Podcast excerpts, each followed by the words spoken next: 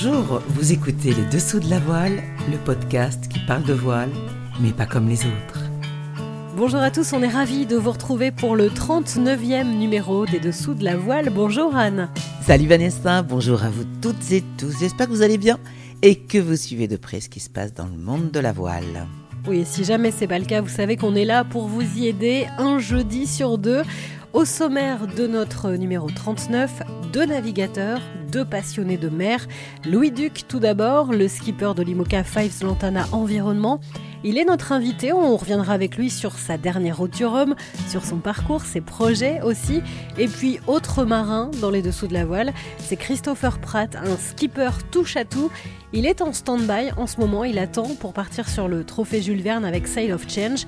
Et j'ai envie de dire tant mieux, ça nous a permis de lui passer un petit coup de fil. Les Dessous de la Voile, épisode numéro 39. Et on va donc euh, commencer ce nouvel épisode avec notre invité Louis Duc. Oui, Louis, c'est un skipper étonnant. Il a toujours le sourire, il est attentionné et il dénote un peu par son côté cool. Il a un très beau palmarès en classe 40. Il s'est lancé dans les circuits Moka il y a deux ans. Louis aime particulièrement la voile dans tout ce que cela comporte, c'est-à-dire le sport, la navigation, la stratégie, mais aussi la technologie. Maintenant, il navigue sur un IMOCA dont la marraine est Marita Barley, avec qui il a participé à la dernière Transat Jacques Vabre. Bonjour Louis, comment ça va en ce début d'année? Eh ben écoute, euh, pour l'instant pas si mal puisque euh, on est rentré de la route du Rhum avec un bateau en un seul morceau et un bonhomme en un seul morceau. Donc euh, c'est quand même un très grand progrès depuis quelques années. Donc voilà, ça nous permet d'avoir un projet qui gagne en sérénité et ça c'est très appréciable. Donc j'arrive à dormir la nuit, ce qui était moins le cas l'année dernière. Alors on a envie de revenir sur la dernière route du Rhum car on se souvient d'un titre de Ouest France qui disait Louis Duc, une trajectoire courageuse à l'image du marin. Et ce titre nous a marqué car c'est l'image qu'on a de toi, un marin courageux, tenace et qui n'a pas peur. On le rappelle, tu as été le seul à prendre une option nord-ouest dans le gros temps juste après la sortie de Manche. Comment t'as réagi quand t'as vu que t'étais le seul à prendre cette option? Alors faut savoir que cette trajectoire, euh, on l'avait travaillé quand même quelques temps avant le départ, c'est pas venu en cinq minutes, c'était quelque chose de très réfléchi. Euh, je travaille en météo avec Hervé Laurent, que beaucoup de gens connaissent, puisque c'est euh, un coureur du Vendée Globe sur deux éditions. Il a fini troisième, je crois, au Vendée Globe de, de, de 96, mais qui est dit réputé comme météorologue. Donc euh, voilà, on avait travaillé le truc ensemble.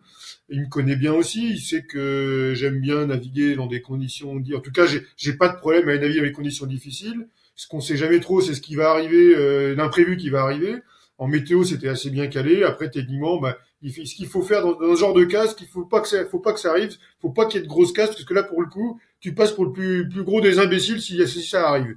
Donc, c'est ce, quand seul sur une trajectoire, c'est ça l'inconvénient, c'est que si ça foire, tu vas passer à la casserole. c'est un peu le risque. Mais bon, euh, voilà, moi c'était un choix qui était bien travaillé. On avait, euh, je savais que tout le monde n'irait pas là, c'est sûr. Par contre, j'étais un peu surpris effectivement d'être le seul. Je pensais que, j'imaginais bien que 80% euh, de la flotte euh, allait prendre l'option sud, l'option sud, ce qui était évident aussi pour des foilers, puisque moi j'aurais été en foiler, j'aurais pas fait ça du tout, c'est sûr. j'aurais, je serais parti dans le sud comme tout le monde, et, et c'est sûr que bah, sur des bateaux extrêmement rapides, il n'y avait pas d'intérêt là-dedans. Par contre, sur des bateaux d'ancienne génération, bah, je trouvais que euh, il y avait, c'était pas forcément le seul choix, mais ça me paraissait intéressant. Après, ben, il y a un truc aussi, c'est qu'on est tous en préparation au Vendée Globe. Euh, on a tous d'autres objectifs que, que la route du Rhum, et donc la route du Rhum est un point de passage pour le Vendée, et donc tu réfléchis aussi à ne pas casser le bateau. Donc euh, peut-être que ma réflexion n'était pas tout à fait la même que les autres. Moi, ce que je me suis dit, c'est d'abord, on va aller dans des conditions difficiles, mais elles sont mesurées, elles sont pas non plus démentielles, sinon j'y serais pas allé. Euh, il y avait aussi très peu d'activité derrière. Euh, D'ailleurs, ça m'a valu euh, un arrêt buffet. Il y avait très peu d'activité derrière le, le, front. Il y avait, en fait, on a vu du vent fort dans du vent de sud-ouest qui n'était pas, pas rafaleux. C'est la raison pour laquelle j'y suis allé. Derrière, c'était raisonnable. Et par contre, je me suis fait un petit peu avoir parce que j'ai pas été au bout de mon option, ce qui m'a mis dans des conditions du coup de molle juste derrière, ce qui était dommage du coup d'ailleurs. Donc là, il faut savoir que c'était bien réfléchi. Et ensuite, ben, je m'étais dit, ben, quitte à un jour en ayant la brise, parce qu'on faut quand même y aller avant avant des gommes. Moi, je considère qu'on va faire un tour du monde en bateau. On va, on aura forcément des conditions difficiles. Il faut apprendre aussi à bien préparer les bateaux et, euh, et donc, ben, c'est nécessaire à un moment d'y aller aussi pour nous. Et donc, euh, bah, moi, j'ai appris plein de choses en faisant ça. C'est-à-dire que j'ai appris que euh, bah, quand on navigue quelques heures dans des conditions dures, bah, c'est pas la même gestion que quand on naviguait plusieurs jours d'affilée comme ça. Et donc, j'ai vu qu'on avait plein de petits défauts de préparation que j'ai appris. Et donc, après, je suis allé poser la question à des gens Le Cam, euh, à des Yann Eliès, comment ils faisaient. Et j'ai appris que des choses que je faisais pas, qu'il faut que j'apprenne.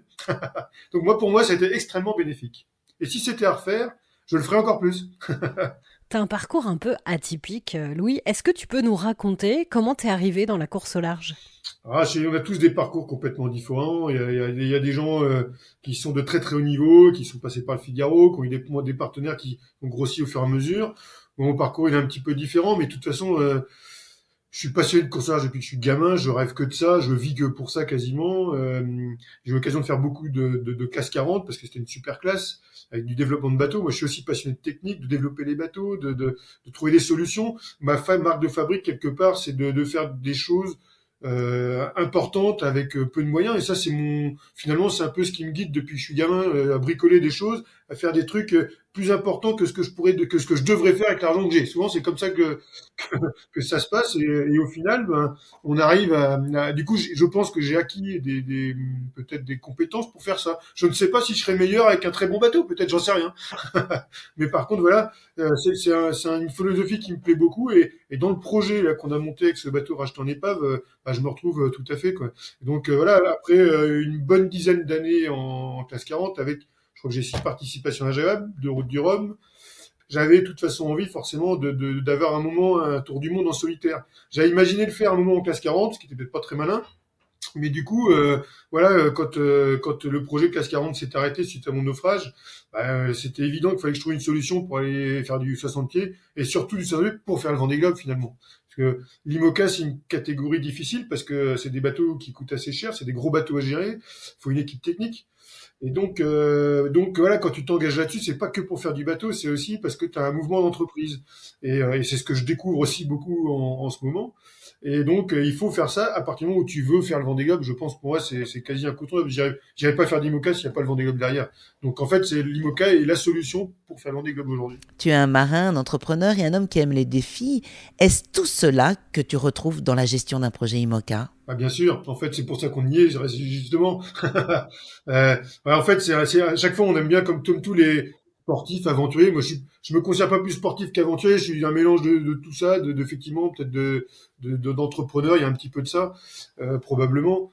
Et donc, euh, bah effectivement, quand tu as fait un, projet, un premier projet en 40, puis euh, tu as ficelé ton truc, bah après tu as envie de faire un bateau un peu mieux. Donc là, on a eu l'occasion de faire un bateau neuf. On a fait du, on, s'est pas contenté de faire la même chose que les autres. On était chercher des architectes comme le groupe Lombard qui a fait beaucoup de générations de bateaux, mais ça faisait longtemps qu'ils n'avaient pas fait un bateau performant. Ils se sont battus. On a fait un super bateau en 2017 qui était un bateau révolutionnaire, qui était le premier SCO, un gréement avec un seul étage de barre de flèche. Donc on a poussé les choses parce que on avait réuni autour de nous des gens qui étaient passionnés de technique et de développement. C'est ça qui m'amuse aussi beaucoup.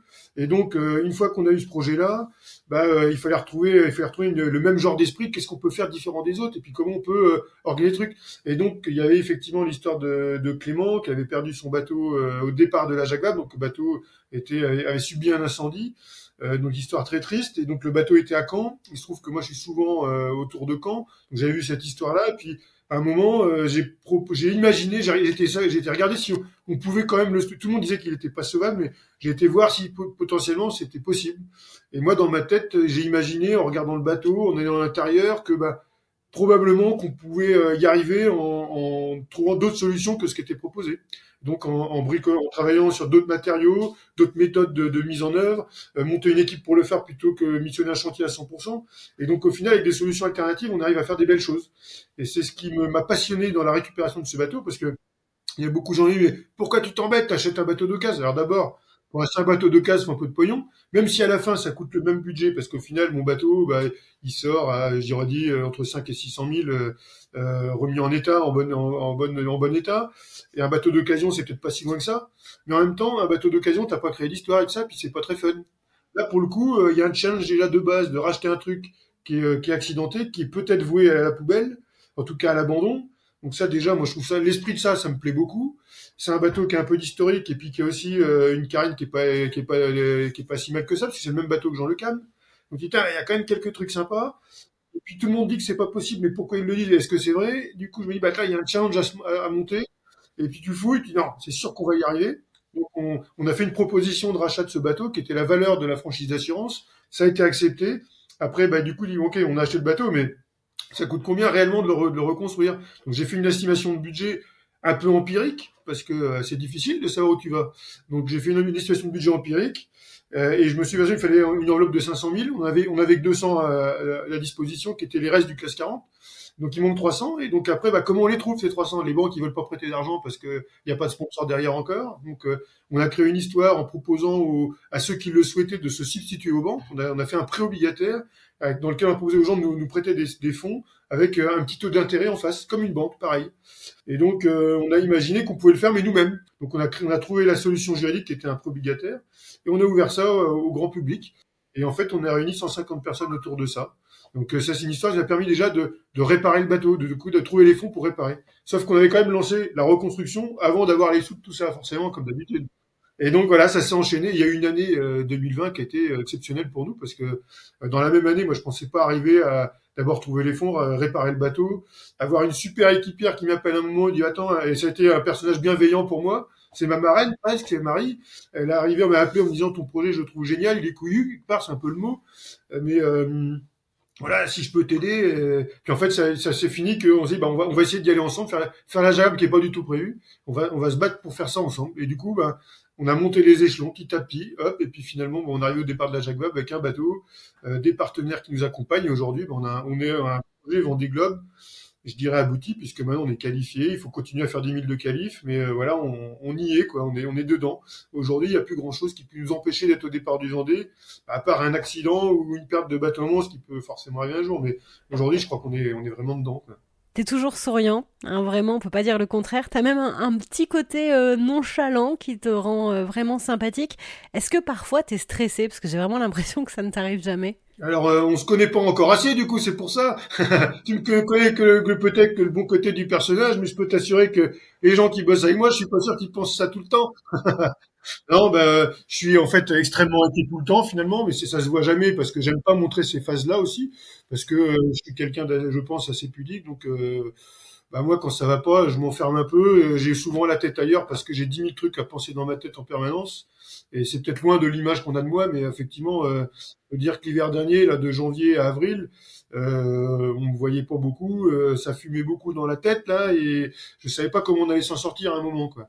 Et donc euh, ouais, y a en fait il y a, y a, beaucoup de phases où je suis moins drôle peut-être, et puis euh, mais j'aime pas être moins drôle. En fait j'aime bien moi avoir des gens dès qu'il y a un peu de monde autour de moi, ça ça me fait tout de suite changer la tête. Mais je suis quelqu'un quand même qui est d'un naturel quand même très inquiet finalement sur beaucoup de choses. Le vent des globes c'est le Graal. Comment l'appréhendes-tu? Ah, j'essaie de pas trop y penser en fait pour l'instant. Je me concentre déjà pour monter tout ce projet. Là, on va commencer à se projeter là-dedans. Et donc, euh, moi, j'écoute beaucoup les vieux de la vieille qui disent que leur plus grosse branlée, ils les ont pris en Atlantique. Tu vois moi, j'entends Alvin Nabir, des gens comme ça qui disent, bah, attention, euh, tout ce qu'on a pris en Atlantique, c'est loin d'être anodin. Et quelquefois, euh, les mers, elles sont plus violentes là que dans le sud. Donc moi, j'essaie de me rassurer comme ça. Et puis, je pense que maintenant qu'on a un projet qui se valide, là, je vais commencer à me former beaucoup plus sur les météos que je connais moins. À partir du moment où on contourne l'anticyclone de Sainte-Hélène, bah, je commence à être un peu moins dans des eaux que je connais, donc il va falloir que je me forme énormément, comme je l'ai fait pour toutes les autres courses. Donc il va falloir que je fasse appel à des à la fois des grands marins, des grands météorologues du genre des Bernot, des, euh, des Christian Dumas, Dominique Vité, tous ces gars-là, Hervé Laurent aussi. Euh, moi, j'ai beaucoup écouté tous ces récits de mer depuis des années. Hein. Je suis le Vendée Globe depuis vraiment l'édition de Christophe Auguin j'ai mon imagination là-dessus, mais il y a l'imagination puis il y a la réalité, et, euh, donc j'ai besoin de tous ces euh, témoignages pour, pour bien appréhender ça. Ça me fait pas forcément peur, parce que euh, les imbéciles n'ont jamais peur, c'est pour ça. et donc, le, le, le con ne doute jamais, c'est ça, c'est comme ça qu'on le reconnaît, non euh, non, mais là, euh, l'idée, c'est de me servir d'expérience des gens qui sont que j'apprécie, en qui j'ai confiance, qui ont aussi ma manière de naviguer, parce que tu peux écouter des, des jeunes qui fonctionnent pas de la même manière et le, leur retour sera pas le même que j'aurais envie d'entendre. Donc les gens qui ont ma façon de naviguer, je dirais, j'ai envie de les écouter. Des gens le calment, des gens comme ça, j'ai envie de savoir comment ils, comment ils appréhendent ces choses-là. C'est ça qui m'intéresse. Et donc, euh, donc c'est comme ça que je vais me préparer. J'ai, j'ai pas d'appréhension spéciale. Ce qui est l'appréhension globale la plus, la plus grande pour moi, c'est de se dire, est-ce que j'aurai un bateau extrêmement prêt au départ du Vendée Globe? Est-ce qu'on aura fait tous les bons choix pour pas avoir de grosses emmerdes? Parce qu'il y a un truc que j'ai retenu de tous les coureurs du Vendée Globe, c'est qu'il y a une, une journée égale une emmerde sur le Vendée Globe. On le voit déjà en transatlantique. Et donc, euh, bah, j'ai envie de me dire que on a tout fait pour être bien. On a le matériel nécessaire pour réparer quand, il faudra. Et j'espère qu'on n'aura pas de faute à ce niveau-là, parce que c'est ça le plus compliqué, en fait. C'est de pas accepter euh, d'avoir une avarie, de devoir abandonner sur une, sur une erreur, en fait. C'est ça qui me gênerait le plus. C'est ça qui me... Mon appréhension, elle est là, en fait. Elle n'est pas dans la navigation, elle est plutôt dans tout ce qui se passe avant. Allez, on va terminer avec une petite question philosophique sur l'océan. Euh, Qu'est-ce que ça représente pour toi, l'océan, Louis? Grosse question, ça. Écoute, euh, l'océan, c'est, vachement bien parce qu'on on a tout le temps envie d'y aller. Et une fois qu'on est dessus, on a envie de rentrer à la maison. Et quand on rentre à la maison, le premier truc qu'on pense, c'est y retourner. je sais pas pourquoi, on est attiré par ça.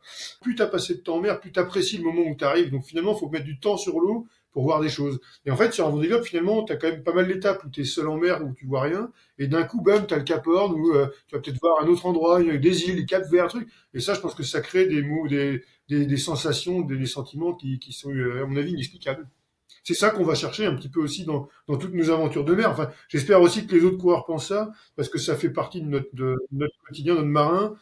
Et puis, c'est ce qu'on doit aussi retranscrire, parce que c'est ce que, c'est, je pense, qui est notre, notre, un peu notre intérêt de vivre. À part la compétition, c'est aussi ça qu'on vient chercher, j'espère. Merci beaucoup, Louis Duc, d'avoir été avec nous dans les dessous de la voile. À très bientôt. À très bientôt. C'est sympa de discuter avec Louis. Hein. Il a vraiment un côté euh, attachant, euh, sincère. Et, et, voilà. Et puis ça nous fait plaisir de vous faire découvrir aussi des skippers qu'on connaît peut-être un peu moins. C'est vrai qu'il est très sympa, Louis Duc. Et euh, avant les départs de course, c'est très facile d'échanger avec lui. Et je sais que pour les journalistes, c'est quand même vachement pratique hein, pour faire des interviews. Il n'est pas trop du genre à rester enfermé dans sa bulle. Il a bien le contact. Je pense qu'il en a besoin aussi. C'est un joli coup de cœur. On était vraiment ravis de, de l'avoir dans les dessous de la voile. Puisqu'on parle des coups de cœur, coup de cœur, coup de gueule, c'est ta chronique, Anne. On débute évidemment par The Ocean Rest avec un coup de cœur à Kevin Escoffier et tout son équipage sur le bateau Holcim PRB qui vient de remporter cette première étape entre Alicante et le Cap Vert. Ensuite, je vous conseille de vous inscrire à la deuxième édition de Sailors, le festival du film de voile de compétition qui débute le 26 janvier à Lorient. C'est déjà complet. Pour terminer le 9 mars à Paris, dépêchez-vous. Vous retrouverez toutes les informations sur www.sailors.com et profitez-en pour aller voir le film 29 173 Nautical Miles sur le vent des globes de Thomas Ruyant, car le son est au cœur du film grâce à un super travail de molécules. C'est impressionnant et la réalisation est vraiment originale. Autre coup de cœur, c'est la victoire de l'équipage du Mode 70 Maserati, skippé par Giovanni Soldini sur la Roque transatlantique. Il aura mis avec son équipage 5 jours, 5 heures 46 minutes et 26 secondes pour traverser l'Atlantique entre les Canaries et Grenade. Ensuite, j'ai un petit coup de gueule parce que sur les salles GP, après 8 épreuves sur cette troisième édition, les Français sont classés 8e à Singapour. Bon, allez, on va les encourager. Et ce sont les Australiens qui sont en tête devant les Néo-Z et les Anglais. Alors moi, j'ai un petit coup de cœur aussi pour Clarisse Kramer qui a posté une photo trop mignonne sur les réseaux sociaux. On la voit en salle de sport bosser euh, sa prépa physique avec sa fille Mathilda sur le ventre et elle écrit petit à petit, pas à pas, retrouver son corps et s'adapter à cette nouvelle logistique. On rappelle hein, que Clarisse Kramer est devenue maman en novembre dernier en pleine route du Rhum. Les Dessous de la Voile, épisode numéro 39. Allez, on va maintenant te retrouver, Anne, avec euh, Chris Pratt, qui attend, comme tout le monde, le départ possible pour le trophée Jules Verne. On rappelle que deux équipages sont en attente pour s'attaquer au record du trophée Jules Verne. Sales of Change d'un côté, équipage dont fait partie Christopher Pratt, et Edmond Rothschild emmené par Frank Camas. Alors pour le moment, il n'y a toujours pas de fenêtre météo favorable, ce qui t'a permis, Anne, de passer un petit coup de fil à Christopher. Pour ceux qui ne le connaissent pas très bien, Christopher Pratt, en quelques mots, qu'est-ce que tu peux nous dire sur lui? C'est vraiment un touche-à-tout, Chris. Il a navigué sur de nombreux supports. Il a navigué aussi avec les plus grands. Il a été skipper remplaçant d'Armel Lecléage pour le Vendée Globe 2016. Et il est actuellement en stand-by sur le Trophée Jules Verne. Il est chef d'entreprise. Il ne gère pas des projets de bateau. Il s'adresse surtout aux entreprises pour les accompagner et les aider dans leur management. Chris Pratt est dans les dessous de la voile, une interview signée Anne Millet. Bonjour Christopher. Merci de recevoir les dessous de la voile. Comment vas-tu? Eh ben écoute, ça va très bien. Euh, début d'année euh, qui commence euh, qui commence plutôt vite et bien, même si il y a toujours ce comment on pourrait dire cette petite période délicate d'attente puisque je fais partie de l'équipage de Sales of Change pour la tentative de record du trophée Jules Verne et donc on est en stand-by depuis quelques semaines déjà et donc on, on attend tous impatiemment de partir. Donc c'est une c'est une période un peu particulière que j'avais jamais connue où à la fois on on peut pas trop bouger exactement comme on veut et en même temps ben, on en profite quand même pour faire des choses qu'on n'avait pas forcément eu le temps de faire euh, de faire avant. Donc euh, c'est voilà c'est le regard tourné un petit peu tout le temps vers la météo. C'est un peu une vie au jour le jour non? Euh, ouais, c'est une vie au jour le jour et puis même qui, qui pose quelques problèmes, euh, pas, pas quelques problèmes, mais quelques euh, difficultés de d'agenda puisque bah, typiquement euh, en, en, parallèle de, de, tout ce que tout ce que je fais au niveau sportif, moi j'ai une structure qui s'appelle Marseille, qui est une petite entreprise maintenant dans laquelle il y a huit salariés quand même et avec laquelle on, on a pas mal de euh, d'opérations, de séminaires, de conférences de prévues. Et donc à chaque fois, il faut qu'on jongle un peu avec les euh, bon bah Christopher, il sera peut-être là ou pas, et on peut pas trop, on peut pas trop le savoir à l'avance. Donc euh, voilà, on a trouvé des systèmes de, de remplacement, de à J-7, on, on dit oui ou non, enfin des choses comme ça. Tu as un sacré parcours nautique. Tu as commencé en dériveur, puis en Figaro, IMOCA, en Ocean 50. Là, tu es en stand-by pour le trophée Jules Verne en ultime avec Cell of Change. Et en parallèle, tu es chef d'entreprise. Dis-moi, comment te définirais-tu? Mmh, euh, C'est vrai, j'en sais rien. Je pense que c'est c'est avant tout de la curiosité et de l'envie de, de faire plein de choses différentes, peut-être des fois un petit peu trop de choses. Euh, mais c'est vrai que quand j'ai commencé ma, ma carrière, euh, enfin du moins mon parcours de sportif de haut niveau, de, de navigateur, j'étais euh, euh omnubilé par par la performance, par la course au large, et je faisais absolument que que ça. Et puis au fil des années, je me suis je me suis intéressé à d'autres choses. Je me suis dit aussi que peut-être je ferais pas de la course au large toute ma vie et, et, que et que ça pouvait euh, enfin ce que ce que j'ai créé aujourd'hui avec Marseille pouvait être un, un, un bon moyen de reconversion. Et puis finalement, c'est pas du tout un moyen de reconversion, c'est quelque chose qui est, qui est, qui est dans le temps présent et qui me, qui me nourrit énormément au quotidien, euh, puisque même si la, le, le leitmotiv de Marseille, c'est d'appliquer euh, les, les méthodes de la course au large euh, dans le monde de l'entreprise, en fait, je me nourris énormément de ce que j'apprends en allant dans les entreprises pour, pour mes projets sportifs tu as été équipier vraiment de très très beaux projets. Est-ce une volonté de ta part d'être équipier ou est-ce que tu aurais eu envie d'avoir ton propre projet? Non, non, c'est pas forcément une, volonté. Maintenant, c'est vrai que c'est le, hasard euh, des rencontres euh, de la vie. Il se trouve qu'en fait, je suis rentré dans le monde de la course au large en gagnant des concours. Euh, D'abord, le Challenge Espoir Crédit Agricole, qui est ensuite devenu Région Bretagne, euh, qu'avait remporté avant moi euh, François Gabard. Non, après moi François Gabard, mais avant moi Franck Camas, Sébastien Josse ou euh, Armel Lecléache.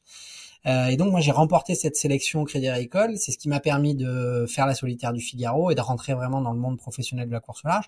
Et ensuite j'ai gagné une deuxième sélection qui s'appelait les filières du talent des CNS, des CNS qui est devenu Naval Group qui m'a permis de participer à la Route du Rhum en 2010. Euh, donc finalement, j'avais des sponsors à moi entre guillemets. Donc j'étais skipper euh, titre mais c'est des, sponsors que j'avais gagnés dans des concours et pas que j'avais euh, euh, trouvé par mes par mes prospections et puis, euh, et puis ensuite, j'ai enchaîné très vite en rentrant dans le team euh, Banque Populaire en étant le skipper remplaçant d'Armel Lecléage pour le Vendée Globe 2012. Et puis après avec Jérémy. Et puis c'est vrai que les choses se sont faites comme ça et que à chaque fois que j'ai euh, tenté de trouver des partenaires pour des projets personnels, en particulier pour le Vendée Globe, bah, il y a plusieurs fois où on a été vraiment tout près d'aboutir et finalement ça n'a pas été au bout. Et puis donc la, la, la ben, disons mon parcours sportif s'est fait comme ça euh, jusqu'à aujourd'hui. Euh, mais c'est pas non non c'est pas une volonté volonté de pas me mettre en avant. Euh, par contre, c'est là où on peut dire que c'est ça a certaines fois été un choix. c'est le choix de naviguer avec les avec les meilleurs dans les meilleures dispositions pour en tout cas être en position au départ d'une course de la gagner quoi. Quand tu regardes ta carrière aujourd'hui, que changerais-tu? Oui, bah avec le recul, c'est toujours facile de refaire l'histoire, mais justement, on va parler exactement de ce, ce moment-là après euh, après avoir euh, travaillé avec Armel Lecléache en tant que skipper remplaçant. Jusque-là, j'étais pas certain de vouloir euh, participer au Vendée Globe et en fait, en étant skipper remplaçant, je me suis préparé comme si comme si j'y allais. j'étais avec lui jusqu'aux dernières secondes avant le départ. J'étais avec lui au moment où il a coupé la ligne d'arrivée, enfin juste après qu'il coupe la ligne d'arrivée. Et là, je me suis dit non, la prochaine fois, il y a pas moyen, c'est c'est moi qui y suis. Et du coup, je me suis mis en quête de partenaire. Et, euh, et, je pense que hum, stratégiquement, j'ai peut-être manqué euh, certaines fois de euh, d'audace. Donc notamment, il y, avait mon ancien bateau des CNS qui est aujourd'hui, enfin qui a ensuite été le bateau de Damien Seguin sur sur le dernier Vendée Globe, qui était à vendre, à vendre à un prix dérisoire. Et, c'est vrai que que j'ai pas, j'ai peut-être pas osé assez prendre ce risque-là, d'acheter ce bateau-là à ce moment-là pour pour lancer un projet. Euh, mais bon, le contexte n'était pas du tout le même qu'aujourd'hui. Aujourd'hui, il y a 40 bateaux sur la ligne, le marché de l'IMOCA est hyper tendu, les bateaux se vendent très bien. Euh, il y a, il y a 10-12 ans, on n'était pas du tout dans ce contexte-là. Mais, mais c'est sûr qu'on se rend compte que finalement, hormis quelques skippers qui trouvent des partenaires pour des projets, euh, des projets de très haut niveau. La majorité des autres histoires de sponsoring, c'est plutôt des gens qui ont commencé en achetant un bateau un peu moins compétitif et puis en faisant un premier des globes, puis un second, puis un troisième, etc. Donc euh, voilà, si on devait refaire l'histoire, je pense que c'est cette petite prise de risque entrepreneuriale que j'ai pas osé prendre à ce moment-là, que je prends aujourd'hui sur d'autres projets. Euh, mais euh, mais voilà, ça c'était peut-être le, la petite euh, la petite erreur stratégique en tout cas sur la partie Vendée Globe. Mais mais je regrette rien, ça m'a permis de, de vivre d'autres choses extraordinaires, que ce soit avec avec Armel et Banque Populaire, ensuite avec Jérémy et, et le team Charal, et, et puis aujourd'hui avec avec l'équipage de Spindrift. Donc voilà, il y a il y a encore plein de choses à écrire.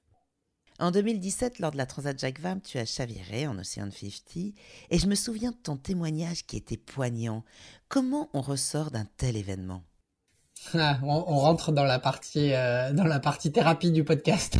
Euh, en fait, avec le recul, je me demande si j'ai vraiment fait le deuil de euh, de ce qui m'est arrivé, puisque effectivement un chavirage qui surtout m'a coincé sous le bateau.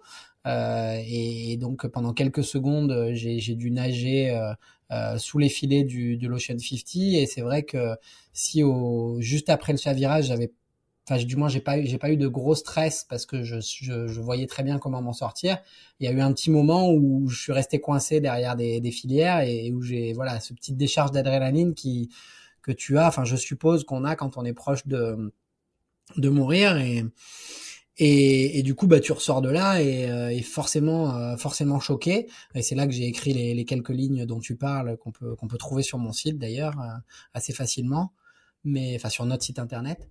Mais surtout, très vite, en fait, je suis remonté à cheval et j'ai évacué ça très vite comme quelque chose de, comme un non-événement. Je pense qu'en fait, avec le recul, ça en est pas forcément un, mais c'est sûr que c'est quelque chose qui devait voir la, qui te fait voir la vie différemment le premier truc, c'est quand même de se dire que c'est court, que ça peut s'arrêter euh, du jour au lendemain et qu'il faut en profiter. Et ça, je pense que c'est ce que tous les gens qui sont passés proches de la mort se disent, mais qu'on oublie finalement assez vite parce que ben, on replonge dans un quotidien euh, plus ou moins sympathique. Alors nous, on n'a pas à se plaindre, on vit de notre passion, mais mais quand même, euh, c'est facile d'oublier ça, que, que ça peut s'arrêter demain et qu'il faut profiter de chaque journée pour, pour faire ce qu'on aime, quoi. Comme on l'a dit, tu es skipper mais aussi chef d'entreprise. Ta société qui s'appelle Marseille, jeu de mots avec Marseille évidemment, propose des prestations de formation, de conférences, d'événements, et toujours avec la voile comme fil rouge. Qu'est-ce que la voile amène aux entreprises?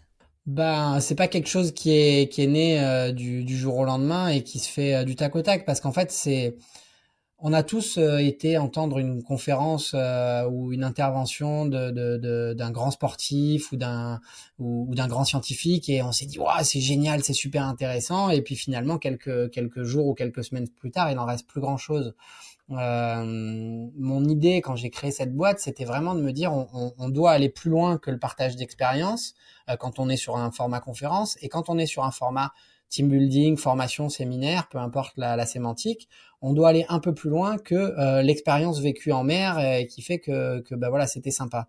Et, et donc, euh, ce qu'on a créé depuis euh, maintenant 15 ans avec Marseille, au fil des jours et, et, et plus particulièrement depuis que Amandine m'a rejoint, c'est toute une une euh, structure pédagogique qui nous permet effectivement de transposer euh, les bonnes méthodes de la course au large, du sport de haut niveau, euh, de la navigation dans le monde de l'entreprise. Et ça, c'est un travail de, de plusieurs années pour que on arrive à structurer ça et que ce soit efficace, efficient pour pour nos clients. Parce que c'est pas le tout de dire bah voilà moi quand je quand je navigue je, fonctionne comme ça.